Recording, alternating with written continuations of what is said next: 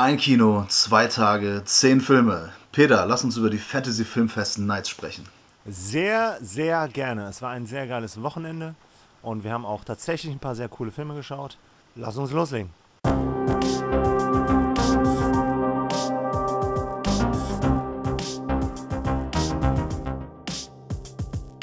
Cinephile, der Filmfressen-Podcast mit Manu und Peter. Ja, Peter, wie geht's dir? Fantastisches Wochenende haben wir gehabt, nicht wahr? Wir hatten ein super geiles Wochenende. Konnten ja danach auch wieder schön eintrinken gehen.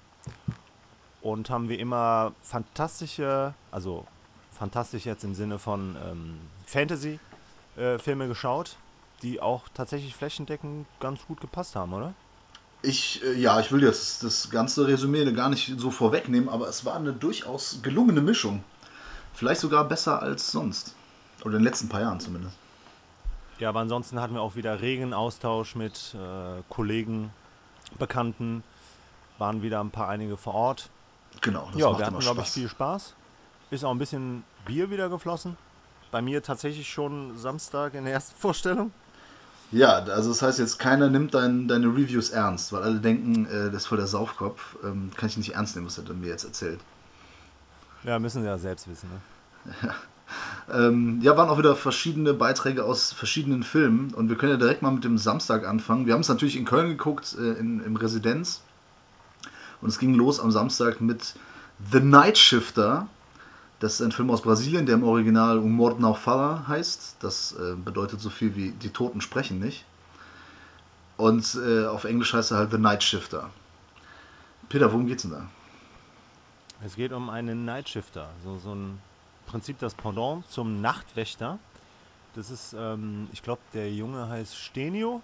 Mhm. Der arbeitet in einer Nachtschicht im Leichenschauhaus äh, Sao Paulos und präpariert da halt im Prinzip die Leichen. Der Titel ist ein bisschen, also der Originaltitel ist ein bisschen irreführend, ähm, weil er mit den Leichen tatsächlich sprechen kann. Tja, da sprechen die Toten nämlich, ja. Richtig. Und die trau vertrauen ihm halt so gesehen ihre letzten Geheimnisse an. Und er nutzt dieses Vertrauen dann im Prinzip für die eigenen Zwecke, weil er was über seine Frau erfährt und reagiert darauf und daraus entstehen dann eine Kette schrecklicher Ereignisse, sag ich mal.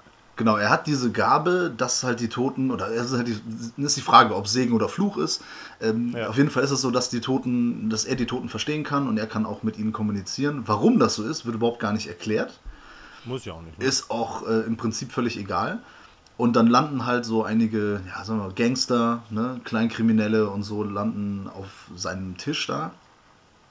Und mit denen tauscht er sich aus und auf jeden Fall äh, bekommt er dann Informationen, die andere Menschen natürlich nicht haben. Und das nutzt er halt aus. Und im Prinzip wird er dafür bestraft, dass er diesen Vorteil ausnutzt. Genau. Ich frage mich halt, wofür er dann sonst diesen Vorteil hat, aber äh, naja, gut, das wird dann alles nicht erklärt. Das ist ja. im Prinzip äh, so eine Mischung aus äh, so Geisterfilm, aber auch viel Drama dabei. Ja. So ein bisschen Gangster, Crime, Thriller. Und das ist, ähm, ja, weiß nicht, in, in, äh, Brasilien ist ja eh so das Land der Telenovelas und der Romanzas, wie man im Portugiesischen sagt. Also das ist eher so, da, da wird viel Kitsch, ne? den, den, den mag man, der wird da produziert. Und das weiß ich, in Portugal ist das sehr ähnlich. Und da ist das, mhm. äh, da laufen auch viele brasilianische ähm, Telenovelas und so. Und es geht halt wirklich immer viel um dieses Zwischenmenschliche. Es ist halt immer Drama, Drama, Drama. Ne? Irgendwie, ja. der betrügt die, sie betrügt ihn und Intrigen und sowas. Und das ist halt da in der Kultur oder in der Popkultur wirklich sehr verankert. Das macht auch hier so einen Teil aus, ne? dass, ähm, ja, dass äh, seine Frau ihn betrügt, das kann man schon mal so sagen. Und ja. äh, er halt Rache dann äh, nehmen will, nimmt und dann eskaliert das Ganze. Genau. Ja, Peter, wie, wie hat der dir gefallen? Also ich muss sagen, die Grundidee fand ich schon mal ganz cool, weil er damit ja auch anfänglich ganz gut arbeitet. Das Ganze wird dann auch, ist anfänglich schon recht atmosphärisch, spannend. Besonders weil das dann halt auch so eine Kette an Ereignissen auslöst, die man dann zunächst erstmal nicht äh, sieht. Ähm, du hattest das dramatisch angesprochen, das war schon recht melodramatisch. Das wird dann nur leider, driftet das so in der letzten Hälfte, im letzten Akt driftet das dann schnell in einen etwas nervigen und generischen und vor allem vorhersehbaren, fast schon Jumpscare-Horror ab. Da hat mich teilweise der Ton extrem genervt. Also nicht die Tonalität, sondern tatsächlich der Sound, was zum Beispiel ähm, Schreie etc. angeht. Es war. Ja, was hat dich da gestört? War das zu schrill oder? Ja, das ging mir ein bisschen auf die Nerven. Ach so. Das war. Das war auch zu plakativ und ähm, es war. Wir kommen später noch zu einem Film, wo das äh, ad absurdum, nicht ad absurdum, sondern in Extreme geführt wurde. Ja. Ähm, das hat mich ein bisschen genervt. Ich fand schlecht, fand ich tatsächlich noch die Gesichter der Toten. Ja. Da hat man nämlich eine, ja, ich weiß nicht, ob das eine, das war so ein bisschen CGI, glaube ich. Das war auf jeden Fall eine schlechte Maske. Da hätte man, glaube ich, einfach mit den Schauspielern, also mit den realen Gesichtern agieren sollen. Das hätte, der Marco meinte, das hätte so einen surrealen Touch dem Ganzen gegeben. Ja, ich denke nämlich auch, dass das schon Absicht ist. Ich finde, es, Ja, sah klar. teil, ich finde, es sah teilweise gut aus und teilweise total schlecht. Ich finde, das hat wirklich von Einstellung zu Einstellung variiert. Das hat mich ein bisschen gestört. Aber Okay. Ja, mich hat das grundsätzlich gestört. Fand ich, war nicht nötig. Ja, aber insgesamt, also ich finde, äh, der, der Film, der ist nicht schlecht, ne? Weil du sagst ja, später Genau. kommt noch so ein Beitrag, der halt komplett generisch ist. Und das nervt mich viel mehr als sowas, weil zum Beispiel das Setting ist halt etwas, das kennt man so nicht, ne? Also so Sao Paulo und so diese dreckigen ähm, Straßen und es ist ja wirklich ein heruntergekommener Stadtteil mit vielen Gangstern, Kleinkriminellen und so weiter. Und unser Protagonist, wenn man den so überhaupt nennen kann oder darf, der ist voll der Loser, mit dem man sich ja kaum identifizieren kann. Äh, Das ist halt wirklich, das ist halt mal was anderes. Und das halte ich dem Film halt zugute, dass er wirklich aus unserer Sicht, sagen wir aus europäischer Sicht oder aus der, ähm, wir sind ja auch sehr durch das US-Kino geprägt, Ja. und dass wir aus dieser Sicht da ein bisschen was anderes mal präsentiert bekommen haben. Das halte ich ihm zugute. Auf der anderen Seite, ja, richtig mit, mitgerissen hat es mich dann nicht. Zwischendrin hat der Film, tritt er so ein bisschen auf der Stelle. Und ich finde, er hat auch schon so nach zwei Dritteln eigentlich alles auserzählt und macht das am Ende, versucht das dann irgendwie, er versucht es noch irgendwie zu einem Ende zu bringen, was ich. Bisschen holprig. Genau, was ich aber nicht schlecht fand, also so die, die Lösung, äh, die er da Ja. äh, findet, äh, das ist schon äh, Ja. gut und nachvollziehbar. Aber der Weg dahin äh, ja, zieht sich ein bisschen. Ich fand aber ein paar Szenen cool, zum Beispiel das mit diesem Draht. Ne, das war eine starke Szene, Ja. falls du dich erinnerst. Und ähm, ja, also der, der hatte so ein paar gute Szenen, aber insgesamt, ähm, ja, ich, ich finde, der ist okay. Der ist okay. Den kann man, Genau, das ist so ein, ein vernünft, also kein, kein schlechter Auftakt. Ähm, passt auf jeden Fall auf das Festival.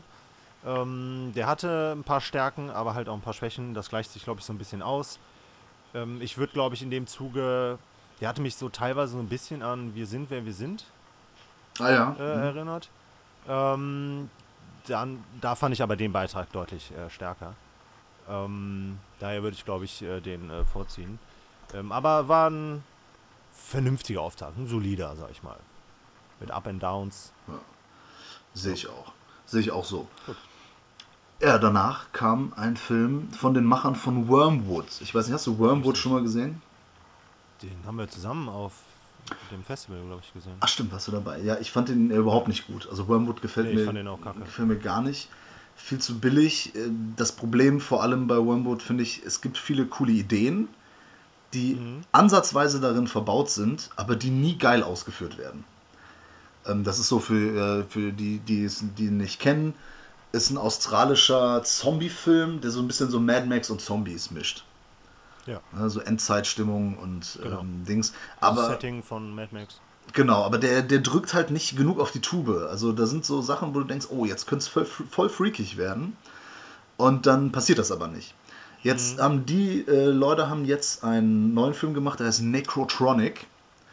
Und ja, da drücken sie schon derbe auf die Tube, was so das Crazy angeht. Ja. Der ist schon ordentlich durchgedreht und verrückt. Ähm, ja, Peter, was, was, äh, was sagst du zu äh, Necrotronic? Oder, oder worum geht's überhaupt?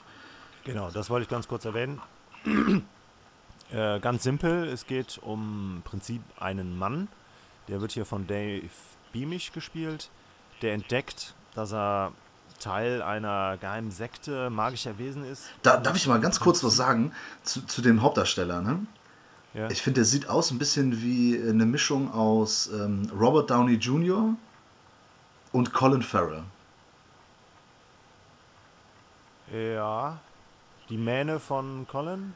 Ja, aber auch so ein bisschen das Gesicht und dann so auch so den, den Bart und die Art so von den Einstellungen. Ich glaube, das war teilweise auch Absicht gemacht, dass er so ein bisschen so Iron Man-mäßig aussah.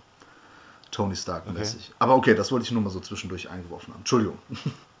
Kö- könnte natürlich auch m, den Hintergrund haben, dass der Regisseur Roach Turner ziemlich viel zitiert, Oh ja. viel klaut und ziemlich viel verarbeitet. Oh ja. Nicht nur Motive, sondern auch ähm, wirklich teilweise Handlungsstränge. Auf jeden Fall nur ganz kurz, ganz simpel, weil der Film jetzt auch nicht geschichtlich nicht sehr viel hergibt. Fi- Figurenmäßig äh, eigentlich auch nicht. Auf jeden Fall geht es um einen Mann, der halt Teil so einer Sekte ist, magischer Wesen, hat dann auch äh, Su Superpowers, sag ich mal. Ähm, und die jagen halt äh, Dämonen, Geister und sowas in der Richtung. Und die haben sich halt ähm, im Zeitalter der Digitalisierung halt ins Internet geflüchtet. Ähm, ja, und das Ganze wirkt dann tatsächlich auch so ein bisschen und fühlt sich auch so ein bisschen an wie so ein Videospiel, das von Nerds gespielt wurde und dann äh, filmisch umgesetzt wurde. Ja, das auch. Ich, das hat mich häufig an Matrix erinnert. Ah ja, auf jeden Fall. Und vor allem einige Elemente, wie zum Beispiel so diese Dämonen, diese Online-Dämonen, die kann man in so Würfeln fangen. Die, Hellraiser. die Würfel sehen erstmal aus wie äh, die Würfel aus Hellraiser. Aber die Idee, die Dämonen oder diese Geister da zu fangen und dann in so einem äh, generell in, in, in so einer Art Container, Ja. äh, das ist halt Ghostbusters. Und da kommen auch immer wieder so Ghostbuster-Zitate, Ja. Aber jetzt niemals auf dem Niveau eines Ghostbusters. Also vom, vom Humor nicht, weil der ist auch überhaupt nicht subtil. Der Film ist wirklich Ja. komplett durchgedreht und dreht auch irgendwie, was so CGI angeht, äh, alle, alle Regler auf 11. Mhm. Da ist echt ziemlich viel. Ähm, ja, wie hat dir das denn ge gefallen oder hat dir das überhaupt gefallen? Ja, ja. Also ich muss sagen, das war schon so ein Beitrag, ähm, den ich nicht sehen musste. Äh, hat nicht wehgetan, aber es war nette, kurzweilige Unterhaltung. Ähm, ein paar, ich sag mal, in Anführungsstrichen Kampfszenen waren ganz cool. Der hat ja sehr viel mit äh, Licht gearbeitet, sehr viel Neonlicht. Mhm. Ähm, das hat so ein bisschen darüber hinweggesehen, dass das eigentlich schon eine relativ billige Produktion war, wo auch nicht viel Geld drin steckt. Aber die Macher haben halt schon versucht, ähm, sag mal, viel bei anderen Filmen halt zu klauen. Ich möchte dann nur so Sachen wie Life Force äh, auch noch ansprechen, wenn es um das Aussaugen von Energie aus den Körpern da geht. Ja, absolut. Ansonsten war natürlich noch ein Highlight äh, Monica Bellucci. Ja, endlich mal wieder. Aber dann spielt die bei so einem Ja. Film mit. Das habe ich ein bisschen gewundert. Ja, das hat mich tatsächlich auch gewundert. Aber mit ihren 54 ähm, immer noch gut dabei. Es ist einfach eine schöne Frau. Ne? Was möchte man Ja. da sagen? Ah. Das ändert sich, glaube ich, auch nicht. Genau, war aber vom Niveau eigentlich allen anderen überlegen. Obwohl die jetzt auch nicht Ja, besonders äh, viel zu tun bekommen hat. Ne? Also, Wer der Hauptdarsteller hatte dann noch so, so ein, ja, ich sag mal, einen Sidekick. Da passt ja dann vielleicht auch äh, Iron Man, sag ich mal, der Vergleich. Ja, aber der Sidekick, das hat mich wieder an, ähm, äh, wie heißt er nochmal, äh, An American Werewolf in Paris, äh, nee, äh, An American Werewolf in London Ja. erinnert. Dass Stimmt. der, der Kumpel stirbt und dann als Geist wiederkommt und dann immer so für, ja, äh, ja so für Comic Relief dann zuständig ist. Ja, Humor, der Buddy-Humor, sag ich mal, der ist erträglich. Ist jetzt nicht übermäßig lustig, aber mich hatte tatsächlich der auch an, so ein bisschen an die Killerhand erinnert. Da ist das ja auch aufgegriffen mit einem äh, Toten, der die ganze Zeit, oder einem Geist, äh, der die ganze Zeit die Hauptfigur nervt. Stimmt. Die Mumie hat es auch zuletzt aufgegriffen mit Tom Cruise. Äh, den habe ich noch nicht gesehen. Das solltest du auch nicht tun. Das werde ich auch vermeiden. Spar dir das. Ich war ein bisschen, bisschen gelangweilt, muss ich sagen, teilweise. Echt? Es war bei mir anders. Also ich äh, finde, das ist aber auch immer, wie soll ich sagen, also ich habe da immer so zwei verschiedene Meinungen zu. Als Film an sich ist das natürlich äh, heruntergekugelter Murks. Ne? Ja. Das ist natürlich Quatsch. Aber im Kontext Fantasy Filmfest finde ich sowas immer wieder ähm, cool. Das ist so eine kleine Unterhaltungspille, die man sich mal so schmeißt, um so ein bisschen wach zu bleiben. Ich fand es nämlich nicht langweilig. Also die erste Hälfte zumindest. Die erste ja. Hälfte legt der Film nämlich ein krasses Tempo vor. Ne, dreht alle Regler halt auf, auf 11, 12 und ähm, geht echt flott los und es passiert halt ständig was. Aber es ist halt die Art von Unterhaltung, von wegen die Leinwand äh, projiziert halt, auf die Leinwand werden bunte Bilder projiziert und es mhm. passiert mhm. halt was. Was passiert, ne? also die Logik dahinter und die Geschichte und die Dialoge vor allem völliger Schrott. Mhm. Ja, sollte man auch nicht hinterfragen. Genau, aber als, als Kontrastmittel, äh, so bei zehn Filmen, finde ich so, so leichtfüßige Unterhaltung zwischendurch absolut angebracht und finde ich dann auch gut. Also nie, ich würde niemals sagen, das ist ein guter Film. Ja. Aber der hat mich dann schon, der geht ja auch nicht lang, was 90, knapp 100 Minuten so um den Dreh. Das hat mir auf jeden Fall äh, kurzzeitig so die Zeit ganz gut vertrieben. Ich fand den Humor auch nicht schrecklich, da gibt es wirklich schlimmere Filme. Ja. Der, der ist äh, völlig in Ordnung, hat mich jetzt auch nicht so genervt gegen Ende, klar, ne? Da ist dann irgendwie völlig klar, was alles passiert. Und dann hätte man eigentlich noch freakiger sein können. Insgesamt finde ich den besser als Wormwood, aber ist auch weit davon entfernt, ein guter Film zu sein. Nee, aber in der Einschätzung Richtung Wormwood äh, würde ich auf jeden Fall äh, dem auch äh, zustimmen. Auch wenn Wormwood ja mit Zombies agiert, sag ich mal, was mir eigentlich immer lieber ist. Ähm, ich habe es tatsächlich bei dem Film nicht geschafft, komplett äh, wach zu bleiben. Ähm, aber dadurch konnte ich dann mich halt auch, sag ich mal, etwas entspannen und mich auf den nächsten Film geistig schon mal vorbereiten. Denn das war dann schon etwas ein anderes Kaliber und ähm, etwas ernsthafterer Film, sag ich mal. Ja, also du konntest aber trotzdem folgen, ne? Also auch wenn man, wenn ja, man, bei, wenn man bei Necrotronic ein paar Minuten wegpennt, ähm, dann ist nicht so, als wenn man da die Handlung, als wenn man da irgendwas Wichtiges verpasst und dann dem Film einfach ja. nicht mehr folgen kann. Das ist richtig. Der nächste Film ist ein True Crime Drama Thriller. Der heißt Extremely Wicked, Shockingly Evil and Vile. Und geht nicht um Jeffrey Dahmer, wie das äh, fälschlicherweise der Matthias vom Fantasy Filmfest gesagt hat. Sondern. Wurde er ja darauf hingewiesen? Äh, genau, ja. sondern es geht um Theodore äh, Robert Bundy Heißt, glaube ich, ne? Bob hieß er, ja. ja. ja. also Ted Bundy und der Titel ist äh, sehr lang und umständlich, ist aber ein Teil aus der Urteilsverkündung. Kenner, genau. Kenner schmunzeln an der Stelle, die wissen Bescheid.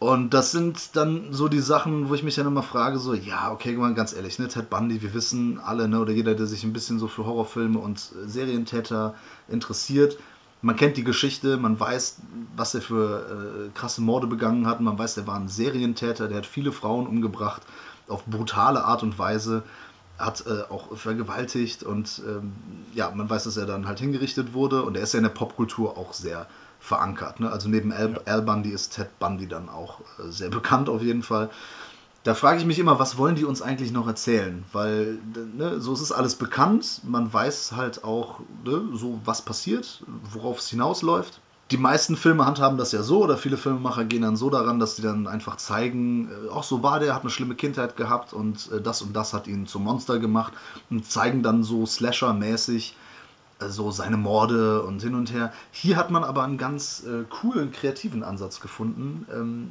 der wirklich den Film hier heraushebt von allen anderen ja. Serientäterfilmen. Peter. Das Entscheidende ist halt hier die Perspektive und die Redu Reduktion auf, oder beziehungsweise der Verzicht auf das Zeigen seiner Gewalttaten. Ähm, der Fokus liegt hier, also der Fokus liegt natürlich schon auf Ted Bundy, aber es wird halt aus der Perspektive einer langjährigen Freundin, in dem Fall Elizabeth Klöpfer erzählt.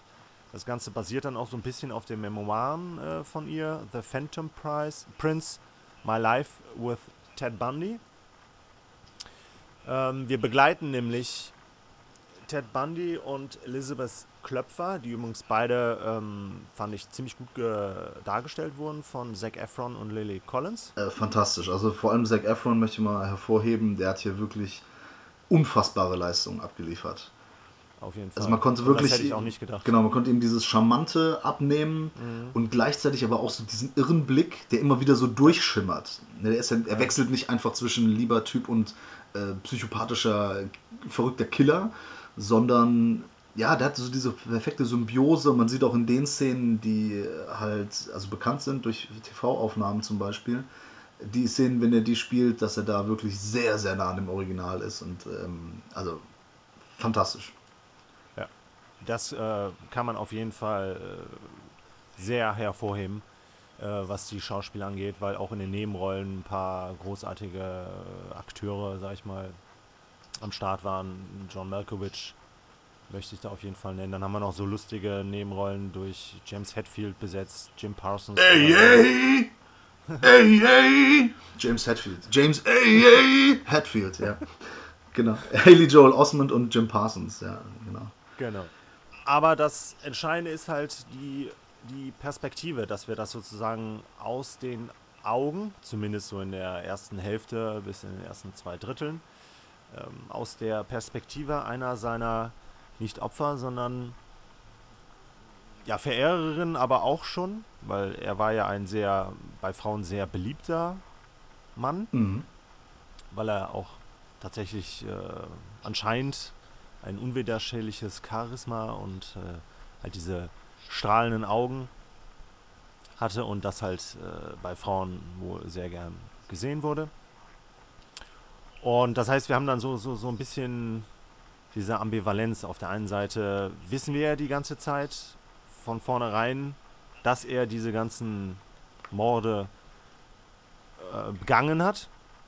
Auf der anderen Seite wird aber durch die Perspektive von der Freundin, die ihm halt ihr Leben anvertraut hat, nicht nur ihr Leben, sondern auch das äh, Leben der Tochter oder des Sohnes, ich weiß gar nicht mehr genau, aber der Tochter. des, der eigenen Tochter halt anvertraut hat. Ähm, das führt so ein bisschen dazu, dass auch wenn man weiß, dass er nicht nur die Morde begangen hat, sondern auch äh, verurteilt wird, dass man als Zuschauer so ein bisschen zweifelt. Also er versucht halt so ein bisschen damit zu spielen, Ja. Ob dass, dass der Zuschauer ähm, sich gar nicht so sicher ist, ob das nicht eventuell alles Zufall ist und äh, ob das alles wirklich so stimmt. genau, oder ob sie sich auch schnell auf den Täter festgesetzt haben und den Genau. dann halt schon, also vorverurteilt und dann alles so hinbiegen, dass es passt am Ende, ja, da kommt man schon mal ins Grübeln und denkt so, hä, warte mal, hä? Ja, das ist dann so ein bisschen schwierig zwischendrin auch. Also das hat er auf jeden Fall so geschickt inszeniert. Was dann ein bisschen merkwürdig, was ich dann ein bisschen merkwürdig fand, ist, dass er dann am Schluss, also so das letzte, letzte Akt, der driftet dann komplett in die Gerichtsverhandlung ab. Also da hat man auch so ein bisschen den Fokus von ihr verloren. Sie ist dann wirklich nur noch so eine Randnotiz. Ja, es ist so passiv, aber weil das natürlich klar ist, sie haben auch keinen Kontakt mehr gehabt dann, ne? Also Ja, das ist richtig. er war ja dann sehr äh, eingeschränkt, fast gar nicht mehr vorhanden. Ja, aber ansonsten der Film, ich fand den visuell sehr gut. Ich fand den atmosphärisch auch klasse. Der hat die 70er, 80er Jahre auch gut eingefangen. Und der Vorteil ist hier, der Joe Berlinger äh, hat ja den Film gemacht. Der hatte damals Blair Witch 2 rausgebracht. Der war ja schon eine Katastrophe und hat aber auch ansonsten hat er halt hauptsächlich ähm, Dokumentation gemacht. Das heißt, er hat so den das Auge eines Dokumentarfilmers, was halt hier auch, sag ich mal, von, von enormem Vorteil ist, weil er sich halt auch ansonsten in vielen Dokus beispielsweise Ted Bundy äh, gewidmet hat Ja. und halt auch viel, nicht Originalmaterial, aber auf Originalmaterial getrimmtes Material halt, sag ich mal, einbringt. Ähm, und das, finde ich, wirkt sehr autistisch, authentisch.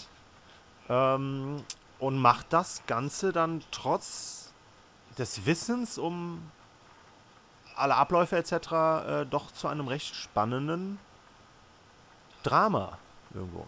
Ja, der hat mir auch äh, sehr gut gefallen, der Film. Ist sicherlich eins der Highlights auf dem Festival gewesen. Ja. Wenn man das schon mal so vorwegnehmen kann. Ja. halt wirklich die Herangehensweise macht es wirklich sehr besonders und halt die Leistung von Zac Efron an, Ja. an erster Stelle. Also natürlich, die, die Nebenrollen sind auch tiptop besetzt, aber allen voran er macht das wirklich äh, klasse und am Ende natürlich, ich glaube, um auch nicht in die Falle zu laufen, also hätte er es jetzt zu offen gelassen, hätte man ihm jetzt irgendwie noch vorwerfen können, dass er das irgendwie so ein bisschen verherrlicht oder halt so, so ein bisschen Ja. die, die Frage in den Raum wirft von wegen so, ja, vielleicht war es ja gar nicht. ähm, am Ende gibt es dann halt nochmal eine eindeutige Aussage, aber Ja. die braucht nicht nur der Zuschauer, sondern die ist ja auch dann für, ähm, wie heißt sie mal, Lilly, ne, heißt sie? Genau. Äh, für seine Lily Collins. Genau, für seine Freundin. Da ist das Genau. natürlich ähm, sehr wichtig, dass sie dann so diesen, äh, diese Bestätigung hat und äh, endlich abschließen Erlösung. kann. Genau, ja. Ja. Das ist dann ganz äh, wichtig. Und ähm, ja, das ist, äh, das ist ein super Film. Also vor allem, der bringt diesen Mehrwert, nicht das alles nochmal, ne, wie ich am Anfang gesagt habe, einfach nur, es geht nur um die Morde und die werden Ja. in den Fokus gestellt. Man sieht hier wenig bis gar nichts, außer ab und zu mal ähm, die, das Ergebnis seiner Taten, aber Ja. auch jetzt nicht ganz so ausführlich. Und Eher in Schilderungen, ne? Genau, und das ist halt, das ist ja auch das Wichtige, darum, darum geht es ja. Es geht wirklich ähm, um, um ihn, seine Präsenz, seine Aura, sein Charisma und die, vor allem auch die Medien, wie die damit umgegangen sind und, und vor allem wie er mit den Medien umgegangen ist. Das ist ja auch noch Ja. ähm, äh, teilweise wirklich äh, recht, ja, weiß gar nicht, ob man das sagen kann, dass das lustig oder unterhaltsam ist, aber ja. Unterhaltsam. Ja, deswegen hat er es ja auch in die Popkultur geschafft. Ja. Ähm, abschließend, ähm, ich fand die, den wirklich nahezu kompletten Verzicht auf diese explizite Gewalt fand ich hervorragend, weil wir dann Richtung Ende tatsächlich dann einmal so einen Ausbruch gesehen haben von Gewalt und der hat dann noch viel effektiver gewirkt, als es das getan hätte, wenn wir jetzt die ganze Zeit äh, irgendwas in der Richtung geschaut, gesehen hätten. Und der, das Nutzen von, der, von Manipulationstechniken des Regisseurs ähm, finde ich halt auch so passend, weil Ted Bundy die er im Prinzip auch genutzt hat. Auch halt in dem, weil das war ja, glaube ich, die erste große Berichterstattung eines Prozesses. Und ähm, Ja, ja, genau, ja, in den USA auf jeden Fall. Die durften dann mit TV-Kameras sogar rein. Ne? Ja. Das, das wurde ja wirklich, äh, das war ein ganz großer Fall, wurde ja wirklich überall übertragen. Ähm, Ja, und hat sich ja teilweise selbst verteidigt und Ja. ja. sich immer so angekumpelt oder wollte irgendwie auf äh, Schulterschluss mit dem Richter und mit der Jury und ähm, naja, hat auch immer so Lacher aus dem Publikum geerntet. ja, ähm, also ich glaube, wir beide können sagen, das ist eine absolute Empfehlung. Ja, Und äh, können aber nicht empfehlen, euch ins Kino zu schicken, denn der Film ist tatsächlich äh, exklusiv, läuft jetzt bei Netflix. demnächst irgendwann, ne? Genau, Mai? Irgendwie um den Dreh. aber das weiß ich gar nicht. Genau, die haben sich den gesichert, die haben äh, da zugeschlagen, gekauft. Äh, dann, ja, guckt, guckt den halt auf Netflix, auf, ähm, ja, auf eurem Fernseher. Bloß nicht auf dem Smartphone oder auf dem Tablet oder so. Dafür sind Filme nicht gemacht. Das ist richtig, besonders solche Filme nicht. Ja, okay, da kommen wir von einem Highlight äh, zu, für mich, ich spoiler an der Stelle, das absolute Lowlight Auf jeden Fall. der Fantasy Filmfest Nights. Das ist The Curse of La Llorona. Ist zum Weinen, oder? Es ist äh, wirklich zum Heulen. Es ist äh, schrecklich. Der Film ist der pure Horror. Leider nicht im Guten. Es ist die Art von Film, für die man sich als Horrorfilm-Fan schämt, zu sagen, dass man Horrorfilm-Fan ist. Weil das nämlich genau Ja. diese heruntergespulte, generische Grütze ist, die man leider im Mainstream-Horror und im Mainstream-Kino häufig findet. Vor allem in den letzten paar Jahren. Es geht um eine düstere Legende aus Südamerika, um La Llorona. Das ist eine frisch vermählte Frau, die irgend, aus irgendeinem Grund halt ihre beiden Kinder umbringt. Und jetzt kehrt sie als Geist zurück. Das ist halt die Legende, um halt die Kinder von anderen zu nehmen. Und das macht sie am Anfang auch. Bringt zwei Kinder um und eigentlich müsste dann die Geschichte schon zu Ende sein, weil dann hat sie ja ihre Rache, dann hat sie ja ihre Kinder wieder geholt und eigentlich fertig. Aber nein, ähm, im Mittelpunkt steht hier die Sozialarbeiterin, äh, der Namen ich vergessen habe, ist auch scheißegal, weil den Film hat man auch in fünf Minuten wieder vergessen. diese Sozialarbeiterin hat sich halt um eine Dame gekümmert, um eine äh, junge südamerikanische Dame. Äh, und deren zwei Kinder sind ja dann umgebracht worden von der La Llorona und ähm, sie kann das nicht ertragen, betet die La Llorona an, dass sie nicht ihre zwei Kinder nimmt, sondern dann die zwei Kinder der äh, Sozialarbeiterin. Und dann, ja, kommt halt, dann kommt es von einem Jumpscare zum nächsten. Das ist die Geschichte. Ne? Es wird halt, es wird dir erklärt, woher äh, dieser Fluch kommt, dann, dann erörtern die diesen Fluch und am Ende bekämpfen sie diesen Fluch und dann ist der Spuk auch vorbei. Das ist der Film im Prinzip, oder Peter? Äh, ja. Das ist der Film. Tada! Der nächste. Das ist ein kleiner Insider. Ja, das, das war die einzig lustige Szene in dem ganzen Film. Also die, ja, und die habe ich sogar verpasst, weil ich auf Toilette war. Genau, aber das, der hat das ja nochmal gemacht. Also genau. dieses Tada, das ist wirklich, ähm, das ist cool. Da hat der Film mal so zwei Highlights tatsächlich. Und die sind auch von der lustigen Sorte. Ach, alles andere, also jeder Jumpscare kündigt sich halt schon Minuten vorher an. Äh, es ist Nebel, Wind, ähm, jemand dreht sich zur Seite, dreht sich wieder um und dann ist La Llorona da. Und alle Figuren. Fasst die an den Arm. Genau, das macht die. Mehr macht die eigentlich gar nicht. Die packt die Leute nur in den Arm und dann hast du so ein, so ein Mal, das Mal der La Llorona. Alle Figuren in diesem Film verhalten sich komplett schwachsinnig. Also auch komplett unrealistisch. Und ich meine nicht dieses, ja, filmische Realität ist ja ein bisschen anders. Also da werden, äh, wie, wie, soll ich sagen, also der, der eine Sohn ähm, oder die Tochter war es, glaube ich, der hat dann da dieses Mal der La Llorona auf dem Arm, äh, der Sohn war es. Da fragt die Mutter, ja, was passiert? Und sagt er, ich bin hingefallen. Aha. Dann ist das Thema gegessen. Ja. Dann ist vorbei. Was bist du denn für eine Mutter? Ja, und die ist auch noch Sozialarbeiterin und so. Ja. Also, oder arbeitet beim Jugendamt da irgendwie. Also, total dämlich. Es, ach, da kann man sich eigentlich nur noch aufregen oder halt wirklich möglichst schnell vergessen. Das ist wirklich lieblos, harmlos und äh, furchtbar äh, klischeebeladen einfach an einem Wochenende runtergedreht äh, und sieht auch noch schlecht aus. Leider, ja. Und das Schlimme ist ja, das ist ja, die haben das ja die ganze Zeit geheim gehalten. Es ist ja tatsächlich ein Spin-off im Conjuring-Universum. Boah, ja. Und der sechste Film in diesem. Da gibt es auch eine ganz vage Verbindung nur zu Annabelle. Das war ja, glaube ich, der dritte Film und der erste Spin-off.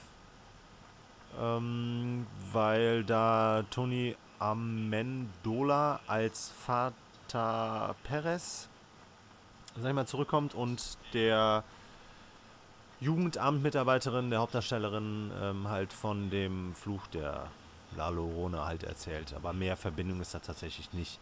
Äh, und so wirkt halt auch der ganze Film so, so reingequetscht in das ganze Universum. Das ich eh schon nicht gut finde.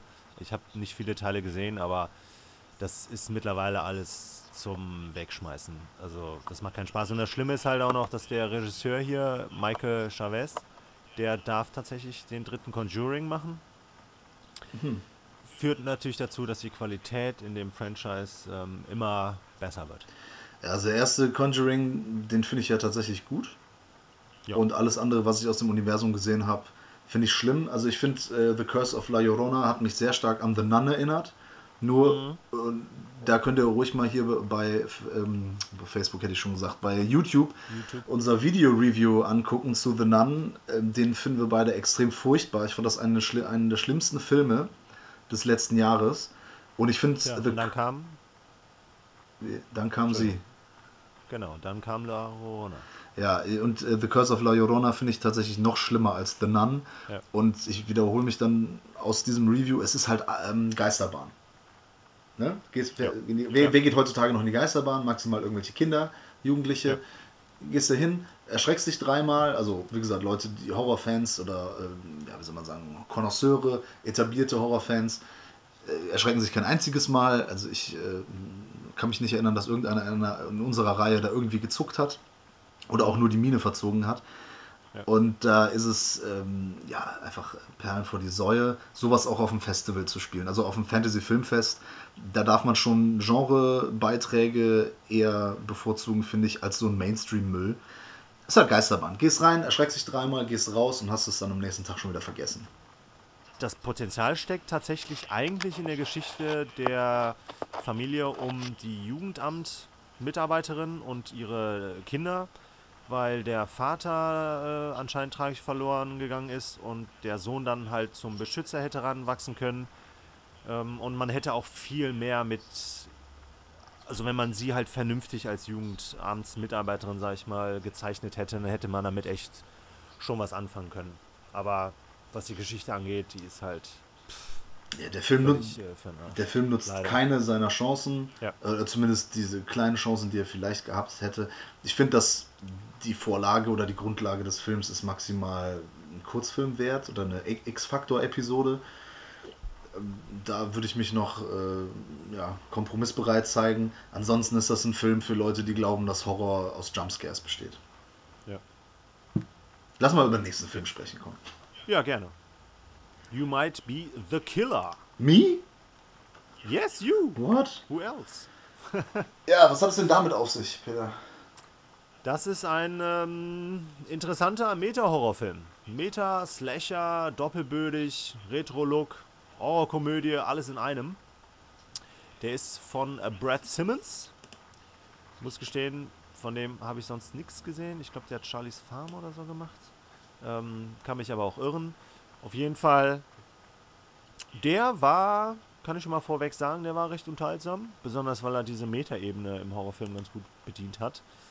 Ähm, es geht hier um im Prinzip hauptsächlich zwei Figuren. Ähm, die werden gespielt von Frank Kranz und Alison Hannigan. Ja, kennt man aus American Pie und äh, How I Met Your Mother. Die Alison spielt, also die Namen weiß ich jetzt nicht mehr, die Allison spielt auf jeden Fall eine Mitarbeiterin in so einem Comic-Video-Shop. Ja, also ein Nerdladen auf jeden Fall. Genau, da wo wir uns dann auch manchmal ähm, aufhalten. Und ähm, kriege ich einen Anruf von dem männlichen Hauptdarsteller, der nebenbei, das ist mir gar nicht, äh, war mir gar nicht so bewusst, das ist der äh, Kiffer aus Cabin in the Woods. Ja, ja, tatsächlich, ja. ja. Ein äh, anderer Metaslasher. Ja, genau. Sie wird halt in dem Laden, sie hat halt Nachtdienst und wird halt von ihrem Freund halt, also einem Freund halt angerufen und er erzählt, dass er, er ist halt, wie heißt es, sag mir? Was, er wird ge gejagt und er weiß nicht warum und äh, es stellt sich sehr schnell raus, dass äh, er vielleicht der Killer ist, der in diesem Camp, wo er auf Jugendliche aufpassen soll, der Killer sein könnte. Es wird viel geslashert und ähm, hat eine schöne Holzmaske. Der Killer. Und ja, das. Äh, ja, was soll man zu dem Film sagen? Das, also für mich war das so eine Mischung aus Behind the Mask, mhm. The Rise of Leslie Vernon. Ja. Und äh, so Camp Evil und natürlich vor allem Freitag der 13. Und ähm, das ist halt so einer der Filme, ne, wir haben ja mittlerweile im Slasher-Bereich ist es ja wie soll ich sagen, da kannst du keinen mehr aus hinter den Öfen hervorholen. Das Genre ist schon ja. lange ausgelutscht bis nahezu tot. Genau. Ähm, und das Interessante ist halt, er nutzt halt diese ganzen Klischees, beziehungsweise auch das, was das Setting angeht, was halt schon in 500 Millionen Slashern äh, genutzt wurde.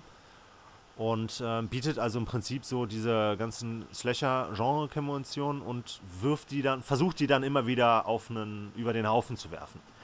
Ja, allerdings gibt es von dieser Art von Filmen auch schon wieder zigtausende. Ne, ob das jetzt der Bloodfest ist, der Ruin Me oder Tucker and Dale vs. Evil, Cabin in ja. the Woods und also die Liste ist ja auch schon relativ lang. Goes on and on. Ja, ich fand das auch äh, unterhaltsam, äh, also okay. Mhm. Ich sag mal so, an sich würde ich mir den zu Hause nicht angucken, beziehungsweise würde ich mich wahrscheinlich ärgern. Aber da ist halt wieder der Kontext Fantasy Filmfest oder Fantasy mhm. Filmfest Nights. So ein Film, der dann so, so Midnight Movie, der dann als letzter am Samstagabend läuft, da finde ich das okay. Ne, lockert das ja. auf, bringt da nochmal so ein bisschen Humor, der auch stellenweise ganz gut funktioniert hat, rein und ja, durch die Metaebene und hat auch ein paar recht äh, ansehnliche Kills zu bieten. Ja. Das ist dann so das Fast Food, äh, nachdem man sowieso dann schon mal vier Filme gesehen hat, ähm, dann ist es so, so ein bisschen, ähm, ja, äh, Fast Food in der Nacht am Wochenende kann man sich mal geben. Ja, weil lädt dann ein, danach Bier zu trinken. Ähm, Oder währenddessen. Die Erzählstruktur fand ich halt, bitte? Oder währenddessen. Ja, natürlich. Ähm, interessant war dann natürlich auch die Erzählstruktur, weil er das Ganze nicht chronologisch äh, erzählt und das macht die Geschichte ja dann auch in Anführungsstrichen was spannender. Das heißt, der ist. Der spielt ganz gut mit seinen Ideen, der unterhält. Zum Ende hin wird er ein bisschen enttäuschend, Ja, ich was finde so Auflösung und Finale angeht, aber Ja. der hat, äh, das ist ein Film, äh, der hat mich die 90 Minuten oder wie lange er war, weiß ich nicht, ähm, hat er mich ganz gut unterhalten. Weil auch interessant ist halt, ähm, dass er ja als Campleiter, vermeintlicher Killer, die ganze Zeit mit der Allison in diesem Shop da halt telefoniert und man sieht halt auch die ganze Zeit äh, Reaktionen der, ähm, der Kunden, die halt das Gespräch mithören. Das sorgt dann auch noch für den einen oder anderen lustigen Moment. Ja, Ja, also diese ganzen Anspielungen auf andere Filme, ja, das äh, ist bei mir jetzt sehr ausgelutscht, da bin ich langsam ein bisschen müde von. Als Nebenspeise ist der sehr verträglich, als Hauptspeise würde ich ihn nicht empfehlen. ja, der liegt auf jeden Fall nicht schwer im Magen. Ja, genau, das, das kann man sagen. Es äh, ist ganz locker im Abgang. Ja. Ja, und dann war auch äh, Feierabend für den Samstag und es ging am nächsten Tag schon relativ früh los. Ja, Und zwar mit 12 Uhr. Kunst. Mhm, mit großer Kunst. Ja. Ruben Brandt Collector. Entschuldigung. Ungarischer Film, der allerdings in dem Englisch gesprochen wurde. Ja, ist ja nicht schlimm. Sehr, ja, nee, fand ich ganz gut. Ähm, da brauchten wir auch keine Untertitel. Ähm, ist ein Animationsfilm, der strotzt nur so von Referenzen. Ja, vor allem aus der, ja, auch Filmwelt, aber vor allem auch äh, aus der Kunstwelt allgemein. Also was halt Maler etc. angeht, vor allem auch was Musik angeht. Stile, ähm, Gemälde, Genau. Architektur, ge äh, gebildete Kunst, wäre es nochmal, äh, ja, ne, du weißt, was ich meine. Bildende Kunst heißt Ja. es. Äh, Ja, so, so Ähm. gebaute Kunstwerke und so weiter und so fort. Und äh, sehr viele Filme auch tatsächlich, ja. Richtig. Ähm, der hat nicht nur Spaß gemacht, sondern der war, das war so, so, man konnte sehr viel entdecken. Also ich bin jetzt nicht so der künstlerisch versierteste, besonders was halt so Maler etc. angeht. Also ich habe dann halt so Picasso erkannt, Rembrandt, Warhol. ja. Ähm, Also gerade Picasso ist da schon sehr, also allein vom, vom Zeichenstil, das sieht so aus Ja. wie Picassos surreale Phase. Ähm, also Ja. fast jede Figur. Und ähm, das ist da schon sehr äh, auffällig, sehr prägnant, ja. ja. Ähm, soll mal kurz was zur Geschichte sagen oder? Ja, kannst du, mach doch. Okay, also es geht um Ruben Brandt. Der ist äh, Psychotherapeut, ein guter Psychotherapeut. Ähm, hat nur selber leider das Problem, dass er in seinen Träumen von berühmten Gemälden attackiert wird Ja. und kommt dann auf die Idee, diese Gemälde in seinen Besitz zu bringen, damit sie ihn nicht mehr in seinen Träumen attackieren können. Also das ist zumindest die Art und Weise, wie er damit umgeht und nutzt dafür seine Patienten Mhm. und geht halt auf großen Raubzug und äh, stiehlt halt diese Gemälde. Ja, mehr gibt es, glaube ich, zur Geschichte nicht groß zu sagen. Nö, ja, aber das ist äh, ganz cool, dass wir da auch mal in Paris sind, im Louvre zum Beispiel, oder ähm, in den USA hier im Museum of Modern Art äh, in New Ja. York. Und das ist irgendwie, es ist eine geile Mischung, weil zwischendurch sind das so voll die Verfolgungsjagden, so Action-Szenen. So heißmäßig. Total, ja, su super krass. Und äh, auf der anderen Seite ist es ja also nicht nur ein Film, der reine Kunst ist, was ja ein Film an sich schon ist, sondern auch künstlerisch ist, sondern er hat auch Kunst als Thema und widmet sich dem halt in jeder Faser seines Seins. Der, der Animationsstil finde ich absolut außerordentlich und wirklich cool. Also ich kann auch verstehen, wenn Leute den Trailer angucken und sagen, ja, nee, kann ich mir nicht angucken, ist mir zu anstrengend. Das ist halt Kunst, auf die man sich irgendwie einlassen muss. Aber wenn man das macht, ist so ein bisschen wie auf, auf Drogen in so ein Museum zu gehen und äh, dass dann so die ganzen Kunstwerke lebendig werden. Äh, Ja. so, so sehe ich das. Und ich kann das auf jeden Fall nur empfehlen. Das war ja auch eins der Highlights der Nights auf jeden Fall für mich. Ja, auf jeden Fall. Also der hatte eine bestechende Optik. Äh, und das hebt halt auch den Film so ein bisschen aus der Masse von diesen ganzen Animationsfilmen hervor. Wir haben schöne handgezeichnete Elemente, wir haben ein bisschen Computergrafiken, ähm, die hervorragend funktionieren. Wir haben unglaubliche Kreativität. Ja. Der hat, glaube ich, sechs Jahre an dem Film gearbeitet. Ja, Was man halt auch merkt, weil da so viele Details drin stecken. Also da hat man nach dem ersten Gucken auch längst nicht alles sehen können.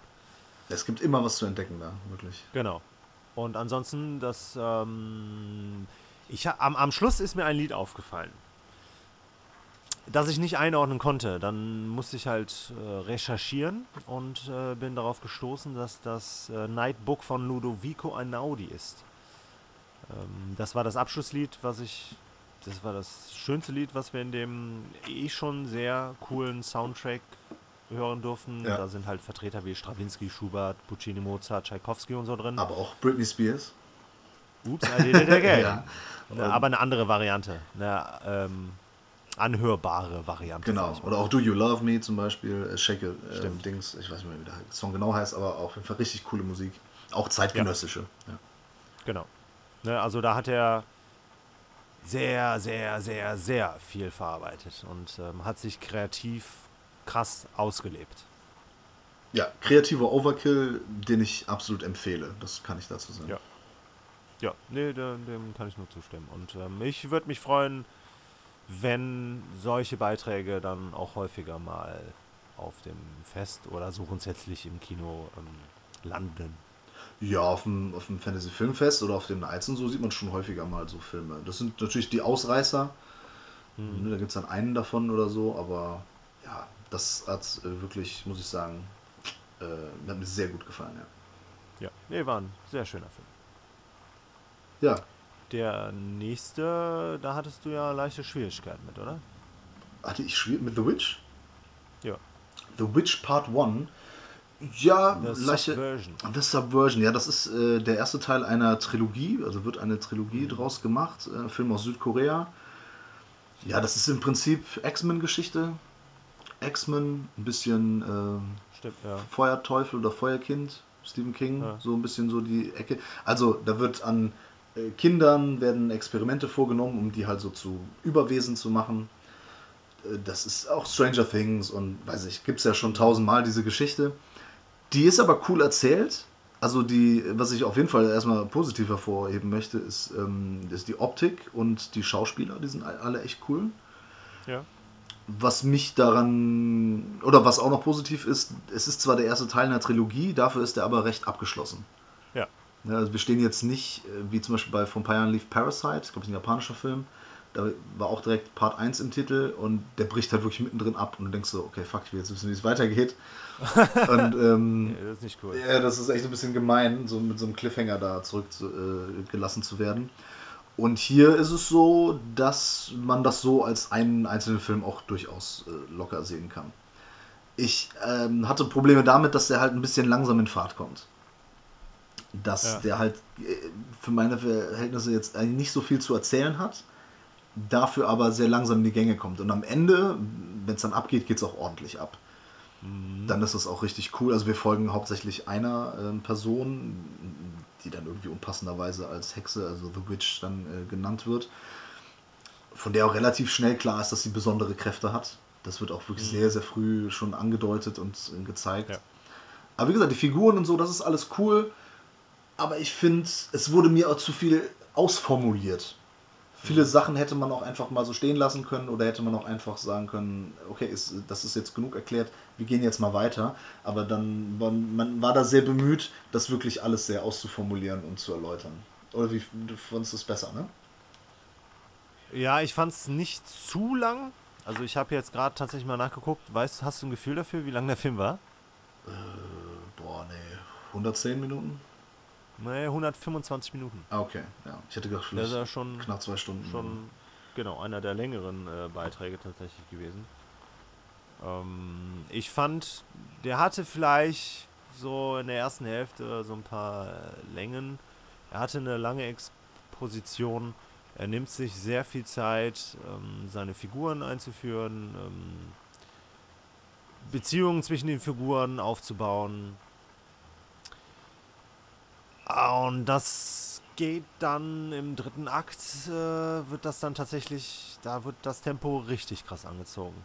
Und das, der Film wird dann von heute auf morgen, von jetzt auf gleich, wird der unfassbar schnell, ziemlich hart. Mhm.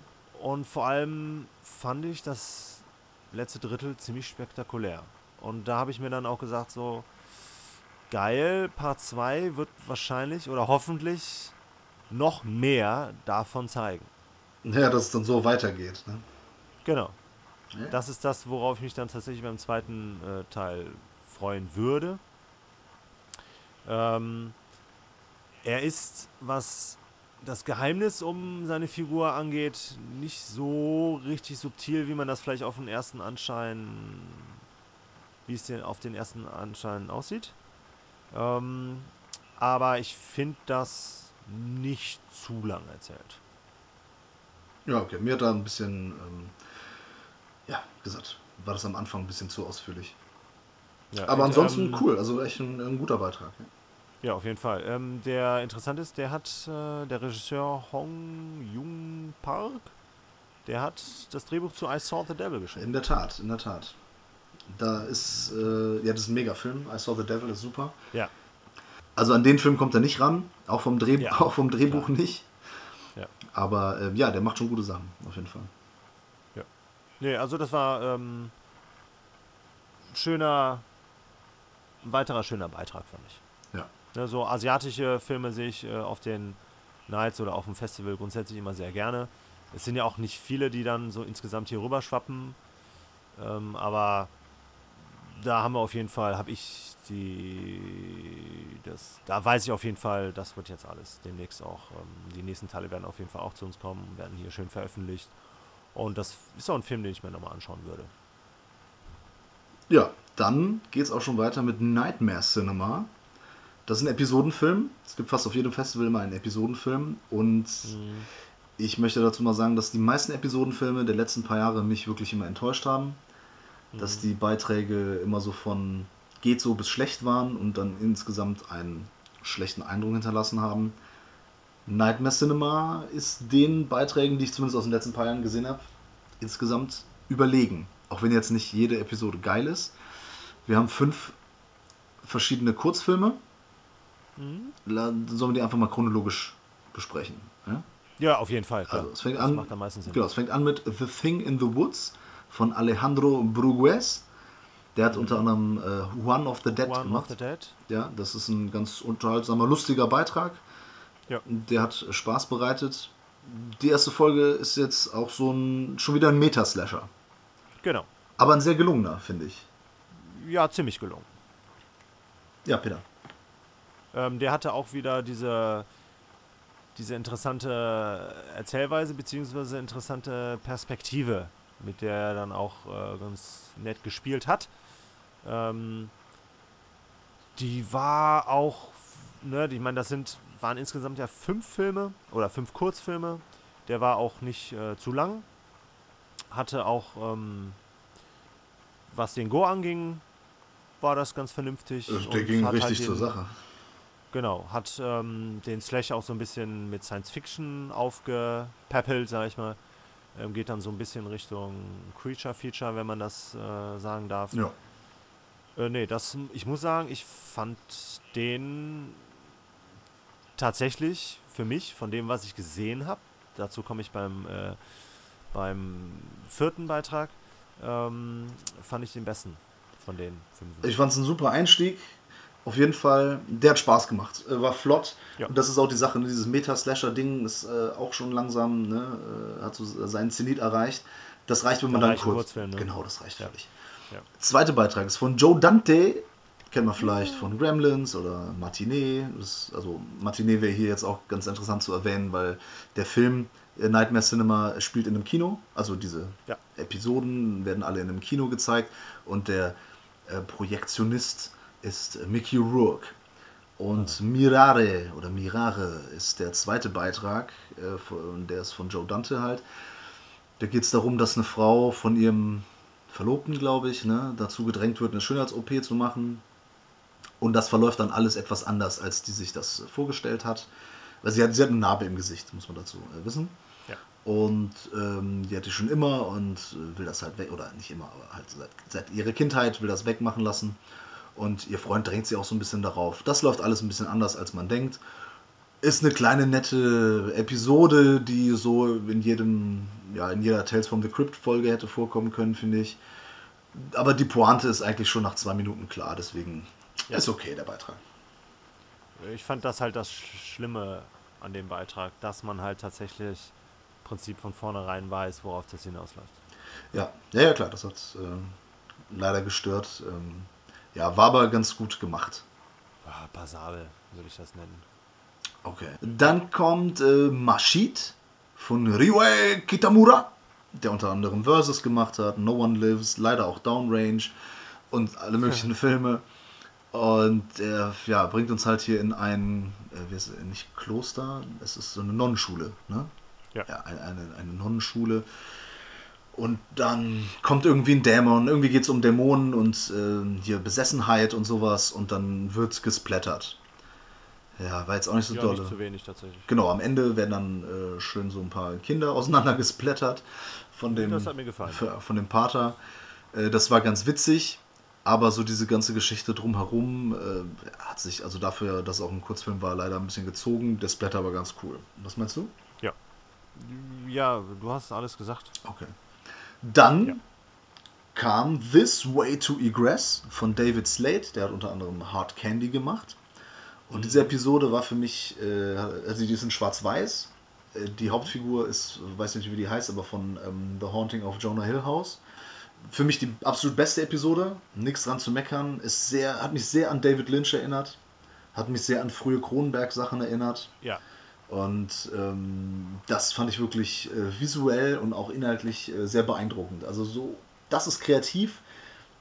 Da, das ist das Geile, was man rausholen kann, wenn man einen Kurzfilm macht.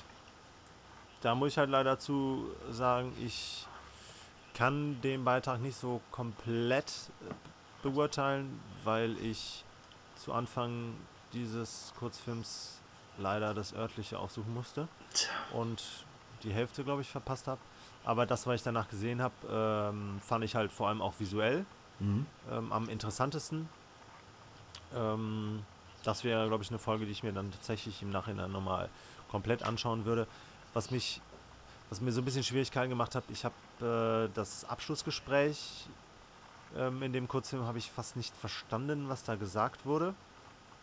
Da- Und ich weiß auch nicht, inwieweit das ähm, davor passierte, sag ich mal, von Belang für dieses Gespräch war. Äh, ja, es äh, ist von Belang und das liegt äh, daran, also auf, auf den Stimmen liegt dann so ein Effekt, muss ich mal kurz erklären, was das Englische natürlich so ein bisschen unverständlich macht, aber es liegt auch vor allem an dem Ton im Residenzkino in Köln. Der Ja. Ton ist leider nicht gut in dem Kino. Ja, leider, leider. Ja, und da kommen dann so zwei Sachen zusammen. Ähm, ich habe schon verstanden, was die da sagen und äh, ja, es ist halt so die, die Auflösung dann. Ja. Äh, beste Episode, super geil. This Way to Egress. Super geil. Ja, letzte Episode ist von Mick Garris. Äh, ja, Mhm. der äh, ist ja auch so, macht ja viele Horrorfilme, hat schon viele so Episodenfilme, also in vielen Episoden von äh, Episodenfilmen Regie geführt und hat auch viele Film, äh, Stephen King Sachen verfilmt. Die letzte Episode heißt Dead und ja, geht um einen äh, Jungen, der Klavier spielt und äh, dessen Eltern erschossen werden von irgendeinem so Typ, wo man gar nicht weiß, wollte der jetzt eigentlich Ja. überfallen oder nicht. Und letztlich ist er halt voll der Mörder und der dann auch dem Jungen hinterher, also der Junge überlebt das halt irgendwie ganz knapp im Krankenhaus. Und dann kann er auf einmal Sixth Sense-mäßig hier tote Menschen sehen. Und äh, dann kommt dieser Killer ihm hinterher und also mir hat da der Fokus gefehlt. Das war so eine Mischung aus Geisterfilm und Slasher und fand ich dafür, dass es ein Kurzfilm ist, äh, auch zu lang. Also hat er Mhm. irgendwie so viel zu viel erzählt und war mir zu uninspiriert und zu unfokussiert. Hat mir leider überhaupt nicht gefallen. Dem kann ich leider nichts hinzufügen. War eine relativ äh, langweilige Folge. Okay, das waren diese fünf, wenn man das jetzt so hört, diese fünf Filme, also ein absolutes Highlight dabei oder vielleicht zwei. Und der Rest so geht so bis schlecht. Aber insgesamt, muss ich sagen, bin ich aus dem Film mit einem positiveren Gefühl gegangen als das bei den meisten anderen Anthologiefilmen der Fall war. Ja, dem muss ich widersprechen. Also nicht widersprechen, sondern dem, also das war bei mir nicht so. Ähm, ich fand die komplette Anthologie schon recht enttäuschend, besonders weil da auch so große Namen drin waren. Gut, ist dem ganz vielleicht geschuldet, da ich den stärksten Beitrag nicht komplett gucken konnte. Ähm, aber der Rest hat halt auch nicht so komplett darüber hinwegtrösten können. Der erste Beitrag, den fand ich auch noch klasse. Und die anderen haben dann für mich persönlich dann halt auch wegen Vorhersehbarkeit, wegen ja, keiner interessanten Ideen, ähm, keiner interessanten Figuren, sag ich mal, auch ein bisschen darunter gelitten. Also ich fand das schon was enttäuschend. Ähm, ich muss gestehen, ich kann mich tatsächlich auch noch nicht mal daran erinnern, ähm, was es für eine Conclusion gab, aber er hatte ja hier, hatte man ja zumindest versucht, so eine grobe Rahmenhandlung durch den Projektionisten ja, stimmt, ja. Äh, in diesem Kino halt äh, zu erzeugen, weil es ja im Prinzip darum geht, dass die, dass es halt die Figuren, die in diesen Kurzfilmen halt vorkommen, beziehungsweise eine Figur jeweils ähm, sich in dieses Kino verirrt, um dann halt diese Kurzepisode auf der Leinwand zu sehen. Und die finden dann ja auch im Prinzip am Schluss alle in diesem Kino zusammen, beziehungsweise werden von dem Projektionisten, sag ich mal, gesammelt. Und ich muss gestehen, ich weiß nicht mehr, wie das Ganze dann da in der Rahmenhandlung aufgelöst wurde. Nee, das war so, der hat diese Rollen mit den Filmen, die er da gezeigt hat, also Stimmt. also da hat er irgendwie die Seelen drin gefangen oder so, keine Ahnung. Stimmt. Packt ja. die halt zusammen und am Ende gibt es so ein ähnliches Ende wie bei Jäger des verlorenen Schatzes. Ja. Die Bundeslade in so einem riesen Dings und er hat dann ja. halt diesen riesen Lagerraum, wo tausend von diesen ähm, Kartons sind mit den Filmrollen drin. Ja, ist nicht, nicht spektakulär, ähm, aber ich habe äh, in den letzten paar Jahren einige Anthologiefilme gesehen und äh, die sind meistens echt schlecht und der war hier äh, insgesamt zumindest mit zwei Highlights auf jeden Fall ähm, wesentlich besser. Okay. Ja, aber dann kam tatsächlich äh, der Film, glaube ich, auf den du dich am meisten gefreut hast, oder? Ja, weil der von Craig Zahler ist. Der hat Bone Tomahawk gemacht, da hat er Regie geführt. Und halt auch äh, der, äh, der lief auf dem Fantasy Filmfest und letztes Jahr lief Brawl in Cellblock 99 auf dem Fantasy Filmfest Nights, den ich im Nachhinein sehr, sehr gut finde. Und jetzt hat er hier Dragged Across Concrete mitgebracht. Und der, der Veranstalter hat es als Heteromänner im Auto bezeichnet. Und es ist ein ähm, harter, wie immer bei ihm, ne, langsam erzählt, aber auserzählter, langsamer, harter, brutaler Crime-Thriller. Ich fand ihn super gut. Ja. Wie findest du ihn? Ich finde ihn gut. Ähm, ich finde, also ganz kurz, das, was äh, Matthias da vorweg gesagt hat, äh, kann ich so ein bisschen nachvollziehen. Weil es ist tatsächlich ähm, so, dass die beiden Hauptfiguren, hier gespielt von Mel Gibson und Vince Vaughn, zwei Detectives, die ähm, suspendiert wurden, weil sie dabei gefilmt wurden, wie sie einen mexikanischen Verbrecher, glaube ich, fast den Kopf eintreten. Ja. Und daraufhin werden sie halt suspendiert und überlegen dann halt, ähm, sag ich mal, wie sie an Geld rankommen. Ähm, und observieren einen Heist, einen Raubzug. Und daraus entsteht dann eine interessante Geschichte. Ähm, aber es ist halt tatsächlich so, dass die beiden Hauptfiguren häufig und relativ lange im Auto sitzen und ähm, über das Leben so philosophieren. Äh, das stimmt, die sitzen häufig äh, in Autos oder eine etwas längere Zeit. Allerdings, der Film überzeugt durch das Drehbuch, finde ich, und die Dialoge. Das ist im Vergleich, vor allem wenn du mal so andere Filme anguckst, die da auf dem Fantasy Filmfest laufen oder generell laufen, das sind alles zitierwürdige Dialoge, die wirklich auch die Figuren prägen. Und es ist ein Drehbuch, das eine Geschichte erzählt, wo jede Figur eine Hintergrundgeschichte bekommt ja. und ein, einen Wert, sogar. genau, und einen Wert ja. bekommt. Und deswegen ist es für mich auch überhaupt nicht schlimm, dass der Film drei Stunden geht. Das hat ja schon im Vorfeld bei einigen so für Augenrollen gesorgt. Ja. Und im Nachhinein haben auch viele gesagt, ja, der zieht sich ein bisschen. Ich meine, der Film heißt Dragged Across Concrete. Ja, über den Beton geschleift, äh, ne, äh, geschleift über den Beton. Und ähm, so fühlt man sich halt auch nach dem Film. Weil diese ganzen, ganzen Figuren sind im Prinzip Außenseiter, das sind Leute, die irgendwie ein bisschen Pech in ihrem Leben hatten oder halt versucht haben, mit ehrlicher Arbeit voranzukommen, aber es nicht geschafft haben, zumindest ja. äh, im Vergleich zu ihren Kollegen irgendwie abkacken und die einfach den Anschluss an ein gutes Leben finden wollen. So. Ja. Und ja, halt leider dann den Weg ja, des, der Kriminalität wählen. Und der führt halt diese verschiedenen Figuren, die wir so vorgestellt bekommen, führt die dann halt zusammen. Und dann wird es halt richtig brutal, was für Craig Zahler halt typisch ist. Und, aber das hat, diese Brutalität hat halt wirklich Impact, weil wir die Figuren ja. kennen und weil diese Brutalität auch einfach wirklich an die Nieren geht. Und mich hat das, wie auch seine Filme zuvor, äh, begeistert. Ich finde das halt sehr, sehr gut. Ähm, ich habe ja tatsächlich noch keinen von ihm gesehen, bis auf diesen hier. Ähm, aber ne, mir hat er gut gefallen. Ich fand, die drei Stunden haben sich auch wesentlich kürzer angefühlt. Ähm, ich hatte Spaß daran, dass Mel Gibson und Vince Vaughn sehr schön harmonisieren, so als äh, Buddy, Buddy-Pärchen. Ja. Ähm, mich hat auch nicht so richtig diese entschleunigte Erzählweise gestört. Das war ja beispielsweise in dem Robert Redford-Film hier, Gunner und Gentleman, war das ja ähnlich. Ähm, die Action war hier gezielt eingesetzt. Ähm, was den Impact von Gewaltausbrüchen beispielsweise angeht, fand ich das, kann man das ganz gut an dem Beispiel von Jennifer Carpenter machen. Das ist auch eine wirklich ganz winzige Nebenfigur, die ähm, aber wirklich auch eine Hintergrundgeschichte kriegt und dann einen krassen Tod stirbt und da ist der Impact halt so krass, dadurch, dass man halt vorher was über sie erfährt. Das ist inszenatorisch äh, und halt auch drehbuchmäßig, wie du gesagt hast, äh, schon ziemlich gut gemacht. Mhm.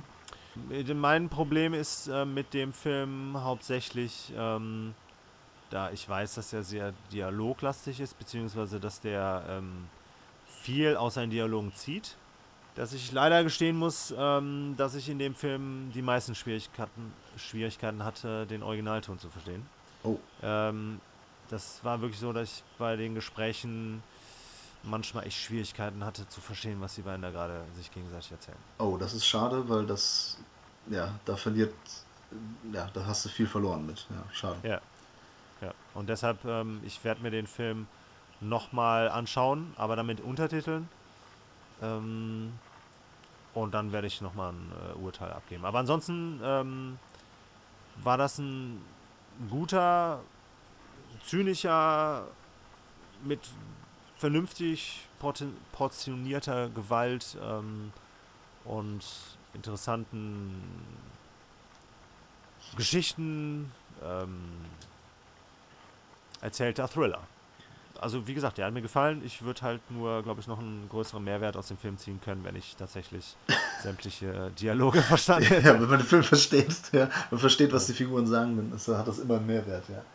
Ja, ist ja nicht so, dass ich nicht, nichts komplett verstanden habe, ja. aber ich hatte halt häufig Schwierigkeiten, dem, was ja äh, sich gegenseitig erzählt haben, halt komplett zu folgen. Ja.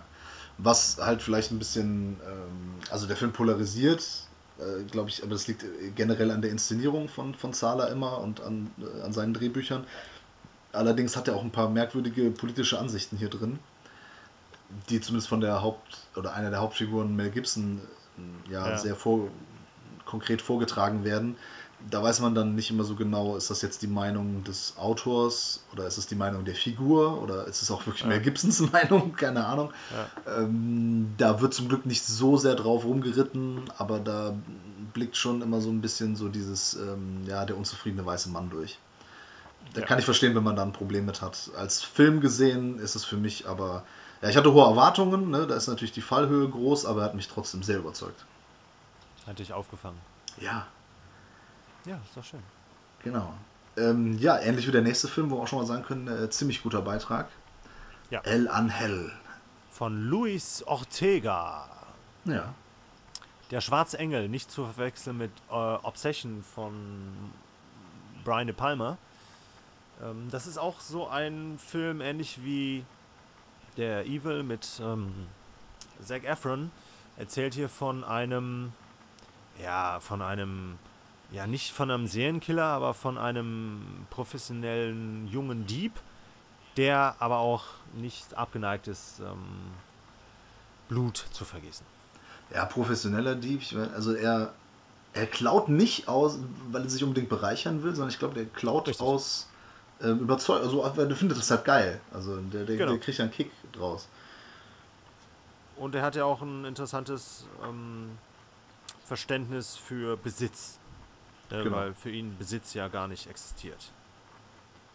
Ja. Er nimmt sich das, was er gerade braucht. Und hätte, glaube ich, aber auch kein Problem damit, äh, wenn das mit ihm passiert. Genau, basiert auch auf einer wahren Geschichte. Ne? Es ist äh, Argentinien der 70er Jahre, auch hier schön eingefangen. Vor allem, dass man halt mal nicht irgendwie USA oder Europa sieht, sondern auch mal wieder was anderes. Das ist ja, dafür sind ja diese Fantasy-Filmfest-Geschichten immer, ne, die bieten ja diesen Mehrwert, dass man halt wirklich auch mal ja. andere Beiträge sieht. Der Film ist ähm, äh, spanisch-argentinische Koproduktion und äh, er überzeugt erstmal in erster Linie durch seinen Hauptdarsteller. Auf jeden Fall. Der den, Lorenzo Ferro, der ja. ist unfassbar. Der sieht erstmal dem, dem Original-Engel äh, unfassbar ähnlich. Also mit ja. der Frise, die er hat. Ähm, also wenn man sich da mal Fotos anguckt vom, von der originalen, also die Figur hätte ich beinahe schon gesagt, von dem originalen Typen, um den es geht. Aber also das Schauspiel von ihm, aber auch von seinen, von seinen Kumpels da, ähm, ist super und der Film hat auch hier wieder so eine. Das, was ihn besonders macht, ist wieder die Herangehensweise. Mhm. Ist, dass man halt nicht einfach sieht, wie der jetzt hier rumläuft und irgendwie Leute umbringt und äh, klaut. Das macht er auch, natürlich.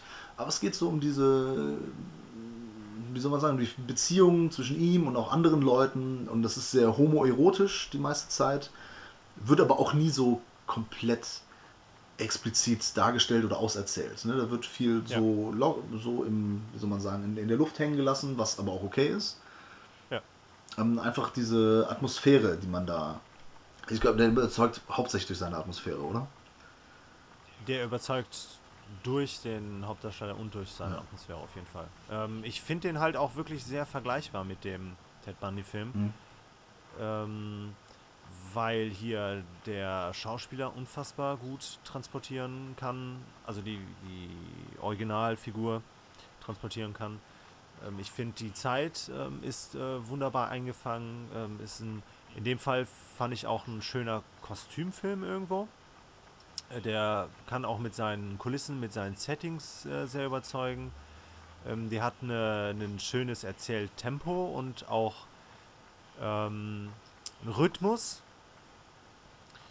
Ähm, und er hat halt vor allem auch, er konzentriert sich vor allem auch so ein bisschen auf die Figur. Ja. Ähm, in seinen ganzen Facetten, was ihn ausmacht, so, so sein Wertegefühl. Ähm, und ja, sag mal, der, die Entwicklung zu dem, was ihn dann halt ausgemacht hat. Ja, okay, da muss ich sagen, ich finde, eine großartige Entwicklung sieht man bei ihm nicht. Weil der eigentlich von, so von, von Minute 1 an ist er eigentlich so, wie er am Ende auch ist. Das finde ich aber nicht schlimm, weil, weil der Film anderes äh, zu bieten hat. Das ist ja auch das Schöne, wo du auch gerade Rhythmus meinst. Ne? So südamerikanische Filme oder Filme von anderen Kontinenten haben meistens einen anderen Erzählrhythmus mhm. auch eine andere Art überhaupt Geschichten zu erzählen, wie wir das jetzt aus dem US-Kino kennen oder halt aus dem deutschen Kino zum Beispiel. Deswegen äh, absoluter Mehrwert und der, der Film ähm, ist wirklich auch dann wieder mit Musik und ja, von der ganzen Inszenierung, Darstellung, ja, ist, äh, ist ein tolles Ding. Ja, der, der verführt auch so ein bisschen. Ne? Bei Bundy war es, da hat die. In beiden Fällen ist es so, dass der die, Hauptfigur äh, uns verführt und ähm, im Prinzip auch so ein bisschen uns damit leben lässt, dass er eigentlich ein Verbrecher ist. Ja, genau. Und das in so einer engelsgleichen, mit so einer engelsgleichen Gestalt. Ähm, und ich lasse mich äh, in Kinos, oder ne, ich glaube, jeder lässt sich gerne in Kinofilmen verführen. Verführen und verzaubern. Deswegen gehen wir ins Kino. Richtig. Wir können voll die gute Kinowerbung machen.